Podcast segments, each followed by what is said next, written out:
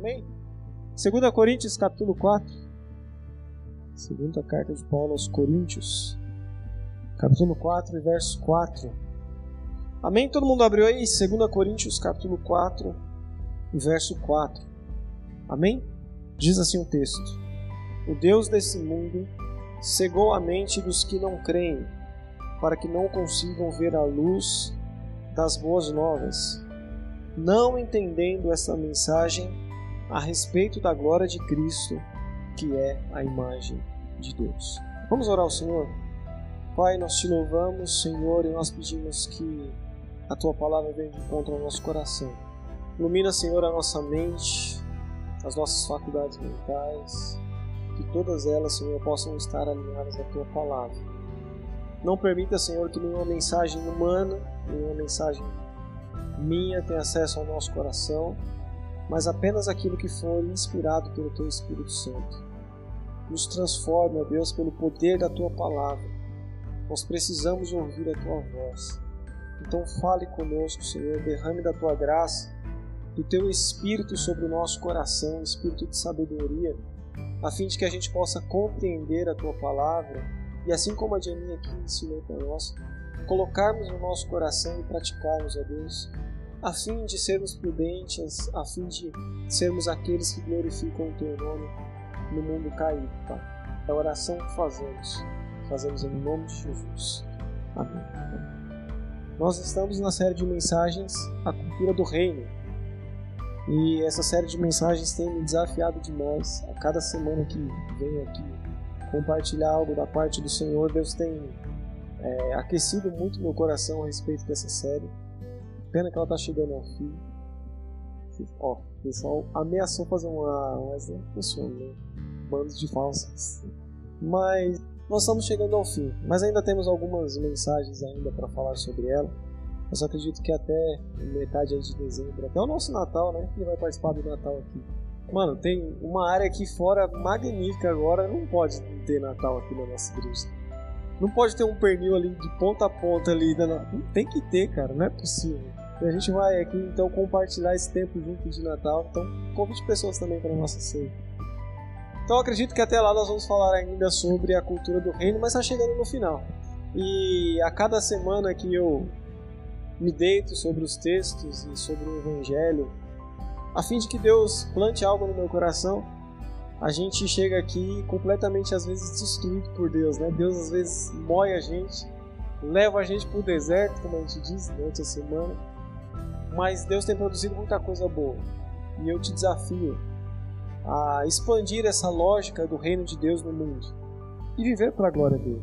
Essa ideia de cultura do reino é, é o que Jesus Cristo inaugurou quando esteve no mundo. A mensagem de Jesus, a primeira mensagem de Jesus pública à beira do mar da Galileia, foi dizendo: Arrependei-vos e crede no Evangelho, porque é chegado o reino de Deus.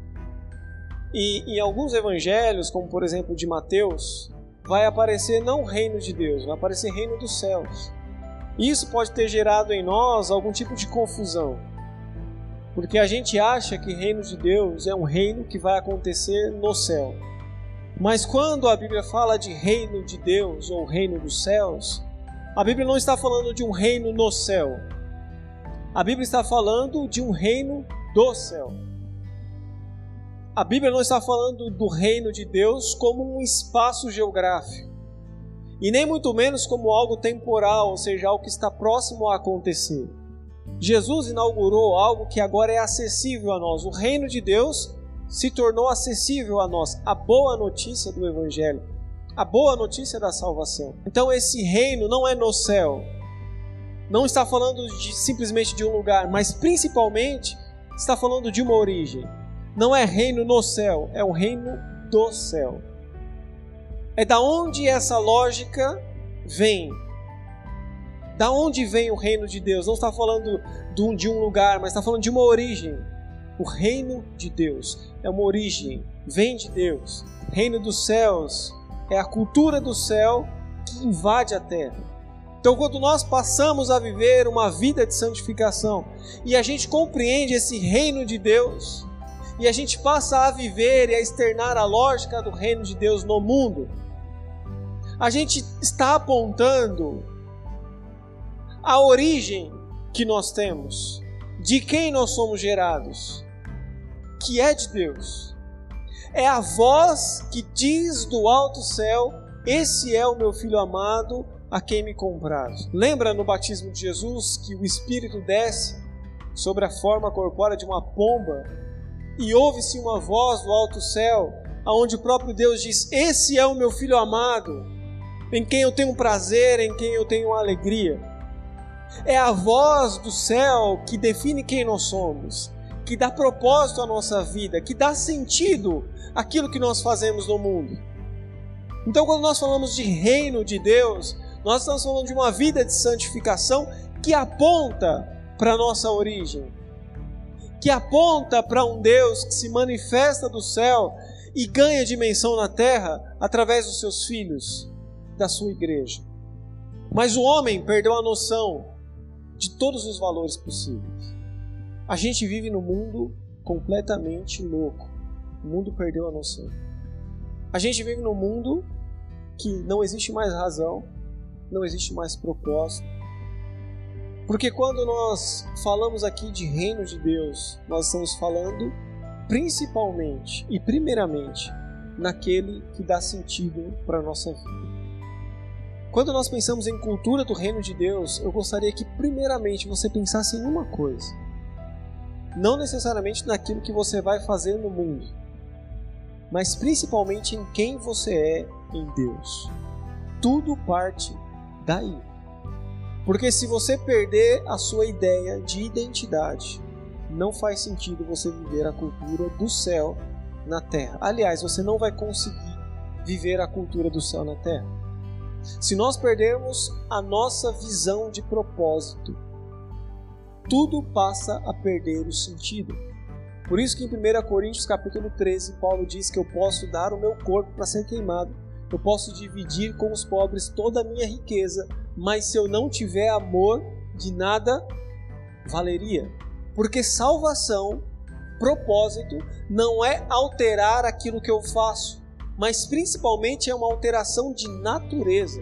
Deus está transformando a nossa natureza, e é por isso que Paulo diz: se não tiver amor, se não tiver a essência do Evangelho, se não tiver a manifestação do Cristo através de vocês, não faz sentido nenhum. Eu posso dar o meu corpo para ser queimado, eu posso distribuir as minhas riquezas, eu posso viver de uma maneira até piedosa, mas se não for uma mudança de natureza, se não for uma mudança de propósito e de significado, absolutamente não faz sentido. É Deus que nos dá significado, é Deus que nos dá propósito. Quando Deus cria o homem, ele diz: Eu farei um homem que seja a minha imagem e a minha semelhança e colocarei ele na criação. Deus então insere o ser humano, Deus nos insere na criação. O homem perde o propósito, o homem cai, o homem sai debaixo da autoridade de Deus, o homem rompe com Deus. O homem perdeu então o seu propósito. E agora, Paulo, num texto que nós lemos de 2 Coríntios capítulo 4, ele diz que o Deus desse mundo, observe como que a Bíblia ela é muito cuidadosa nos mínimos detalhes. Porque Deus, o homem estava debaixo da autoridade de Deus no jardim e era Deus que dava significado ao homem. Agora o homem está debaixo de um outro Deus, o Deus desse século, o Deus desse mundo. E Paulo diz que o Deus desse tempo presente cegou o entendimento daqueles que não creem. Percebe? O ser humano sai debaixo da autoridade de Deus e submete a autoridade de um outro Deus, de um Deus que é usurpador, o Deus desse mundo. E Paulo diz: o Deus desse mundo cegou o entendimento para que o ser humano não enxergue mais além daquilo que é natural a. O homem perdeu então a noção, perdeu o que nós chamamos na teologia de arquétipo. O homem perdeu a sua referência. O homem perdeu o seu referencial. Por que, que é importante a gente ter referência? Porque se eu falar hoje aqui para você assim, ó, eu vou sair daqui hoje e eu só vou parar quando eu andar um quilômetro. Você fala assim, mano, um quilômetro daqui ali você chega. Um, sei lá, dá o quê? 10 minutos andando? 15? 15 minutos andando um quilômetro? Vamos colocar 15 minutos. Por que, que você sabe que daqui 15 minutos mais ou menos eu já cheguei no 1 quilômetro? porque você tem referência do que é um centímetro, do que é 10 centímetros, do que é um metro, do que é 500 metros, do que é um quilômetro. Sim ou não? Se eu falar aqui para você que eu vou começar a andar e só vou parar daqui 100 mil quilômetros, você fala assim, não faz isso não, você vai morrer no meio do caminho. Você tá louco? Porque você tem uma referência, fala assim, isso é muita coisa. O problema é que quando o homem se desconecta de Deus, ele perde completamente a sua referência. O homem perde aquilo que dá sentido à sua vida. E aí o mundo virou esse caos que a gente está vivendo agora. Quando eu era pequeno, eu assistia aqueles programas de auditório. Não sei quem aqui, ó, o pessoal vai revelar a idade agora, né? Sabe aqueles programas de auditório que colocavam o pessoal numa cabine, colocavam óculos que ele não enxergava nada, um fone de ouvido com a música alta, e aí colocavam assim para ele: Você troca esse carro zero quilômetro por essa escova de dente usada? Como é que respondia? Sim! E o pessoal, não, como que você fez isso, cara? Que loucura é essa, né? Você trocou um carro zero por uma escova de dente usada. Você nem vai ter coragem de usar essa escova de dente. Mas por que, que o ser humano faz essa troca? Porque ele perdeu completamente a referência. Ele não enxerga, ele não vê, ele não tem mais, ele não percebe mais a realidade à sua volta. Então, para ele falar sim ou não é uma questão de humor. Ah, vou falar sim. Ah, vou falar não. E é exatamente isso que acontece com o pecado na nossa vida. A gente perdeu a referência da santidade de Deus. E agora a gente, o pecado fala assim: você troca isso por isso? Sim, mas por que sim? Sei lá, cara, eu perdi a referência. Eu vivo agora segundo os meus desejos, segundo as minhas vontades, segundo as minhas paixões. E Paulo diz: o Deus desse século cegou o nosso entendimento, a gente não tem referência. A gente está dentro de uma cabine com óculos escuros, com fone de ouvido, com a música alta. E Satanás fala assim: você troca a sua família maravilhosa, os seus filhos, a sua esposa, por uma noite de prazer? O o ser humano responde? Sim. Você fala assim: esse cara é tão louco quanto o outro que trocou um carro por uma escova de. Ou é mais louco ainda. Mas por que, que ele faz isso? Por que ele troca a sua família por uma noite passageira de prazer? Porque ele perdeu completamente a referência de valor. O príncipe desse mundo cegou o nosso entendimento. A gente não enxerga, a gente não ouve. E aí por isso a gente passa a amar as coisas e usar as pessoas quando na verdade a gente deveria usar as coisas e amar as, as pessoas. E aí a gente começa a achar que as coisas do mundo têm mais valor do que as pessoas. Naturalmente, naturalmente o homem começa a caminhar sem referência para longe de Deus. Não pense que o ser humano será iluminado pelo evangelho sem que Deus faça um movimento em direção ao homem. Não pense que o homem terá percepção da realidade à sua volta, se não for pela luz do Cordeiro de Deus. E nós estamos falando aqui de escuridão, de falta de referência. Eu sempre gosto de contar essa história. Uma vez eu fui acampar e aí quando estava à noite eu fiquei com vontade de fazer xixi. E aí eu levantei no acampamento e fui andando no escuro, não enxergava nada, nada. E aí fui lá, né? fiz minhas necessidades, voltei para dormir. No outro dia acordei de manhã, tranquilão. Falei, vou no mesmo lugar. Porque você tá ligado que banheiro você cria uma relação de intimidade, né? De... Você tá ligado, né? Que você vai. Você cria uma, uma relação própria ali com ele. Falei, vou no mesmo lugar. Quando eu cheguei lá, eu tava a dois passos de uma ribanceira assim, ó. E eu não tava enxergando. Era mais dois passinhos e roça. Tinha morrido. Por quê? Porque a gente perdeu a referência quando a gente não enxerga, quando a gente não percebe, a gente caminha em direção à morte sem nem saber. E eu fico imaginando eu chegando no céu, né? O cara com hemorragia lá, morreu de quê? Bati o carro. Morreu de quê, Léo? Cara, tava usando o banheiro, não viu o negócio, caiu. Que vergonha contar isso aí, né?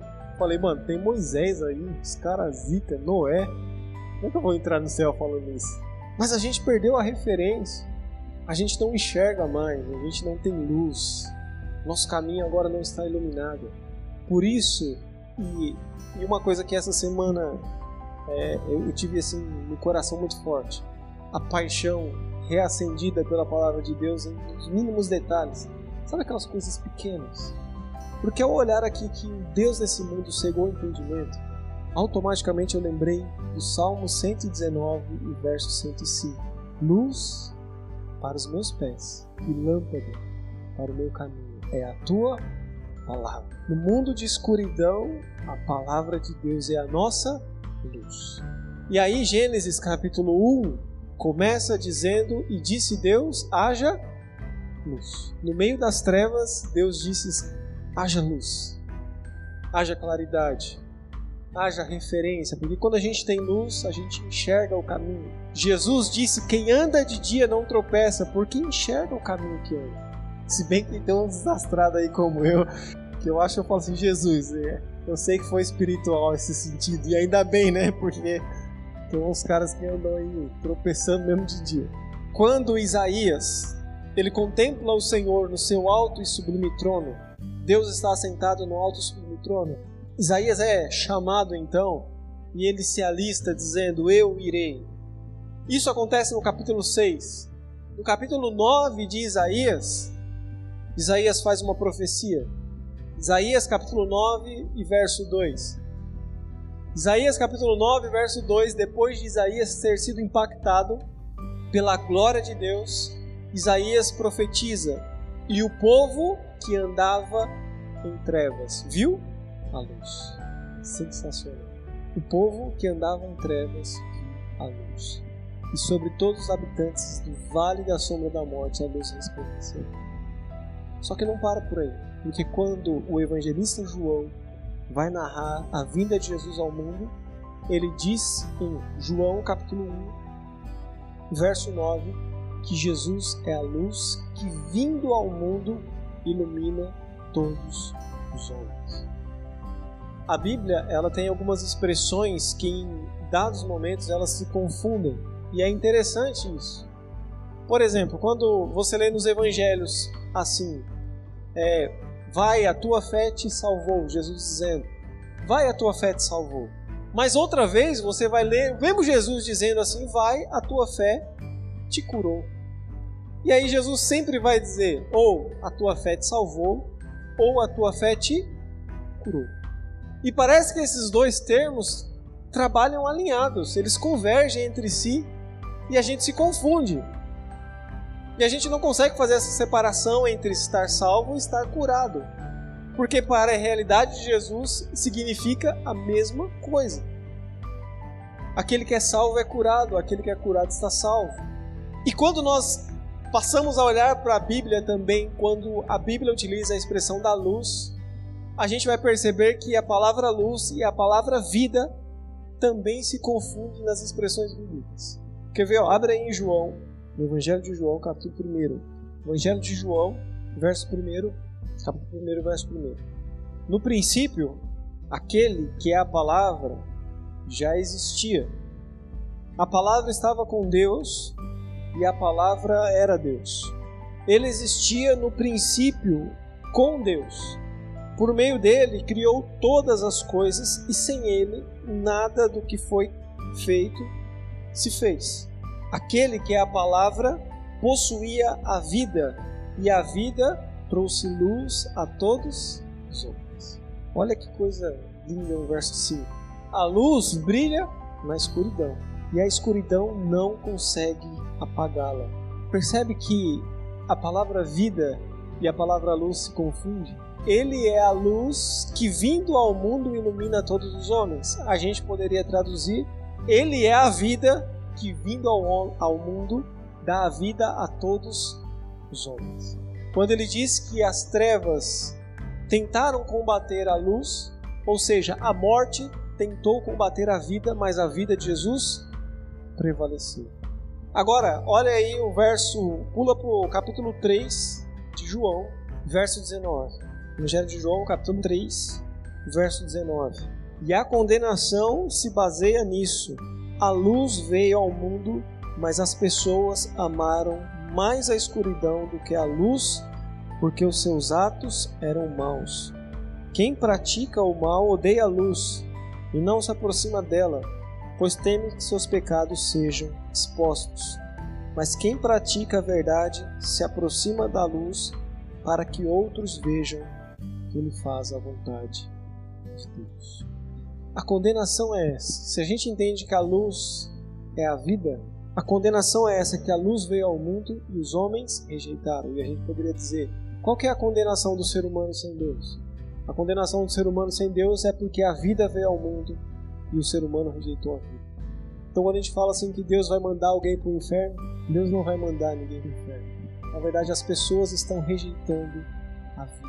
As pessoas estão rejeitando a luz. E o fato de rejeitarem a luz, Jesus deixa muito claro que a razão é porque eles não compreendem ou eles não querem que as suas obras sejam expostas. Porque quanto mais próximo da luz a gente fica, mais a gente percebe que nós somos pecadores.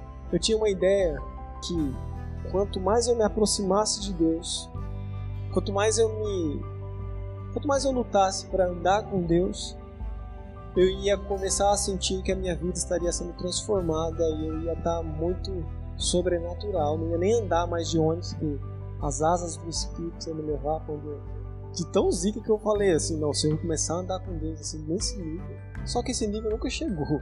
E a gente percebe uma coisa, que quanto mais a gente se aproxima de Deus, mais evidente fica o quanto a gente é pecador.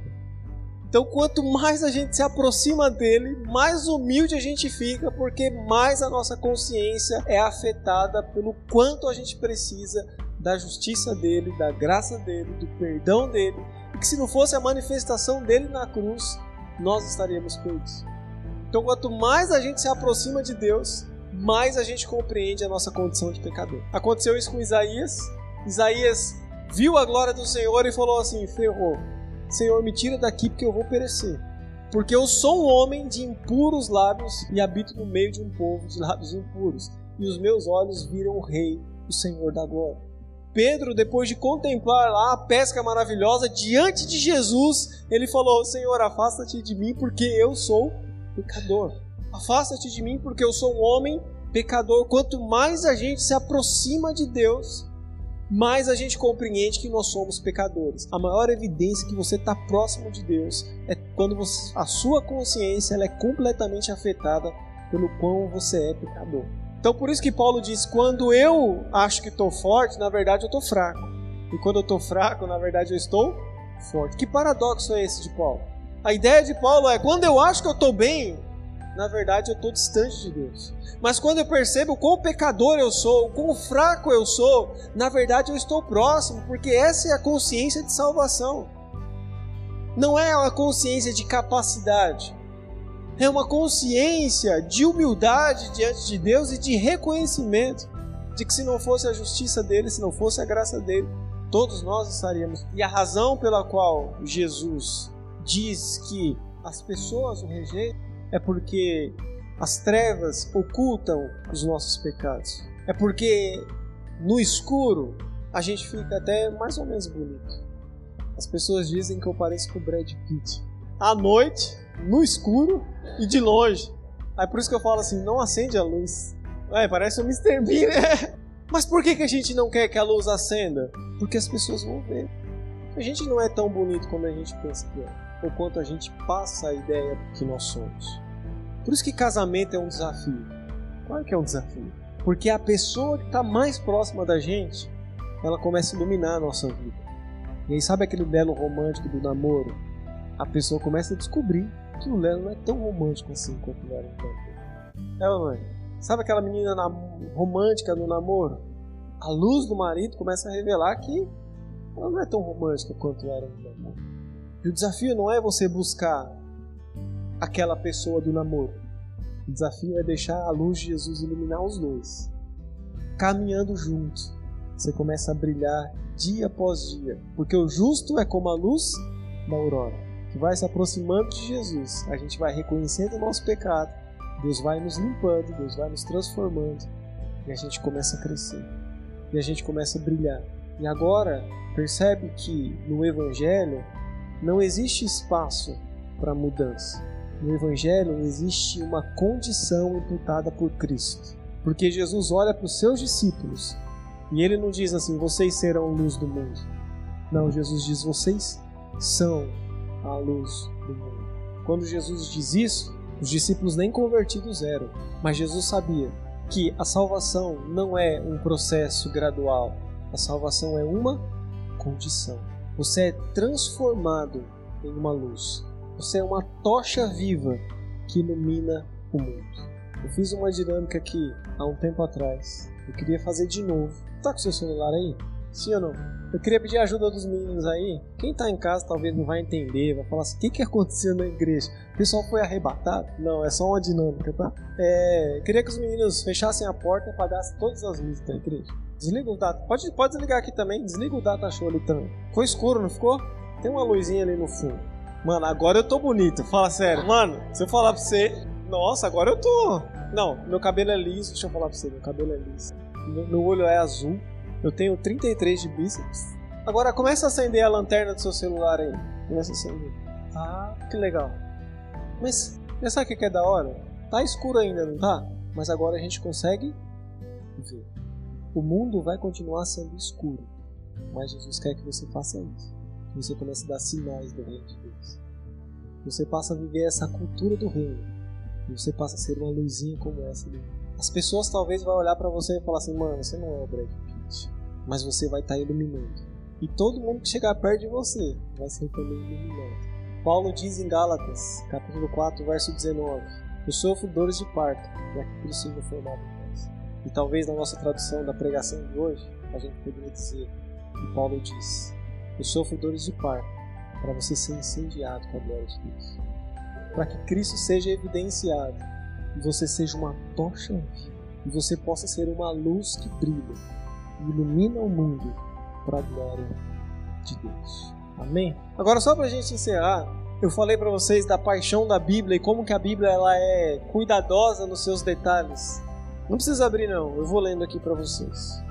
Colossenses 1:13 diz: Ele nos resgatou do império das trevas e nos transportou para o reino do Filho do seu amor.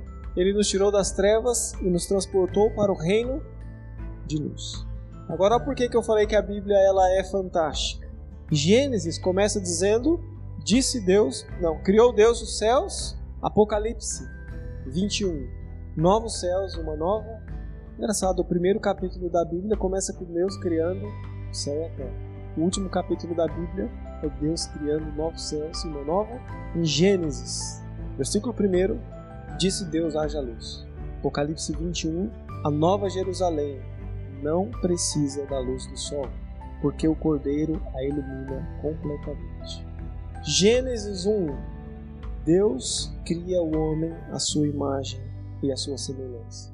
Apocalipse 21 Eis que faço nova todas as coisas. Gênesis Deus cria a árvore da vida e coloca no meio do jardim. Apocalipse 21 As, a árvore da vida está no meio da cidade nova da Nova Jerusalém. Deus está em missão e Ele está trazendo luz para tudo que havia se apagado. Curva a tua cabeça e fecha os teus olhos. Vamos orar. Te desafio a ser uma tocha viva, a ser um luzeiro, a ser incendiado na glória de Deus e viver esse reino, a viver essa cultura do reino. Não deixe que os sonhos e os propósitos de Deus se apaguem na sua vida. Não perca a sua referência. Não seja amoldado pelos valores do mundo, por esse mundo de trevas e de escuridão, mas deixe a luz do Cordeiro te guiar, te iluminar. Deixe a palavra de Deus ser luz, ser lâmpada, porque mesmo que a gente ande pelo vale da sombra da morte, o Senhor está conosco. Ele é a nossa luz. Ele iluminará todas as coisas. Ele trouxe vida a você. Então viva a lógica do reino de Deus e viva para a sua glória. Senhor, nós te louvamos e te damos graça, nós oramos a ti. E pedimos ao Pai que nós, que nos reunimos aqui, PIBEG, Senhor, seja uma igreja renovada no Senhor. Seja uma igreja cheia do Teu Espírito Santo. Que brilhe, Senhor, com a Tua glória. Que resplandeça, Senhor, sobre as trevas. Que traga, Senhor, claridade para esse mundo. Que traga luz, ó Deus.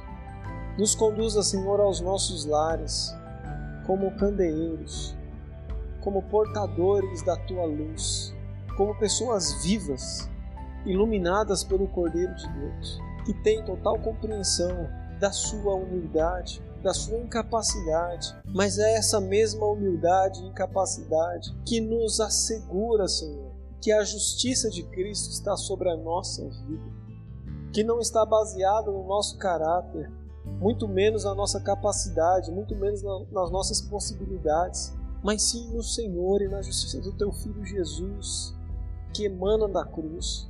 Nós estamos lá, crucificados com Cristo, para dizermos ao Pai, em uma só voz, já não vivo mais eu, mas Cristo vive em mim. E a vida que eu vivo agora é para Ele, é para a glória dele. Senhor, nos leve a vivermos assim. Nos conduza, Senhor, a pensarmos a nossa vida a partir desse chamado Teu como luz. Nos ajude, Senhor, nos ambientes onde nós estivermos, a sermos luz, ó Deus. Nos ajude, Senhor, a conduzir pessoas à tua salvação, a iluminar caminhos, a iluminar propósitos, a restaurar vidas, ó Deus. Em nome de Jesus, o Senhor nos alinhou à tua vontade. O Senhor nos fez de novo, o Senhor nos fez novo. Nos, nos faça brilhar, ó Deus, com a tua glória. Nos ajude a iluminar esse mundo caído, a trazer referência, a trazer luz, para que nós não possamos, ó Pai, ser enganados como aquele que está numa cabine fechada, sem poder ver ou sem poder enxergar, sendo conduzido pelos prazeres do mundo ou pelo, pelo nosso próprio vento. Não nos deixe, Senhor, enganados, mas nos ajude, Senhor. Ilumina a nossa vida, ilumina aqueles que estão à nossa volta, para que eles tenham referência, para que eles te enxerguem, para que eles te contemplem. E ao contemplar o Senhor, eles possam se enxergar, ó Deus, necessitados, ó Pai necessitados da tua salvação, famintos, ó Pai, sedentos pela tua justiça. Então nos conduza, Senhor, como cada um de nós aqui, Senhor, cada um de nós que está aqui agora, com o coração inclinado a Ti, Senhor, que o Senhor derrame uma porção viva do Teu Espírito Santo, ilumine o nosso coração e produza muito mais daquilo que pensamos, daquilo que imaginamos e opere, Senhor, um efetuar sobre nós sobre a vida do outro. Faça assim, Senhor, para o nosso bem, mas também para a tua glória. É a oração que fazemos, fazemos em nome de Jesus. Amém. Deus te abençoe. Tenha uma semana abençoada.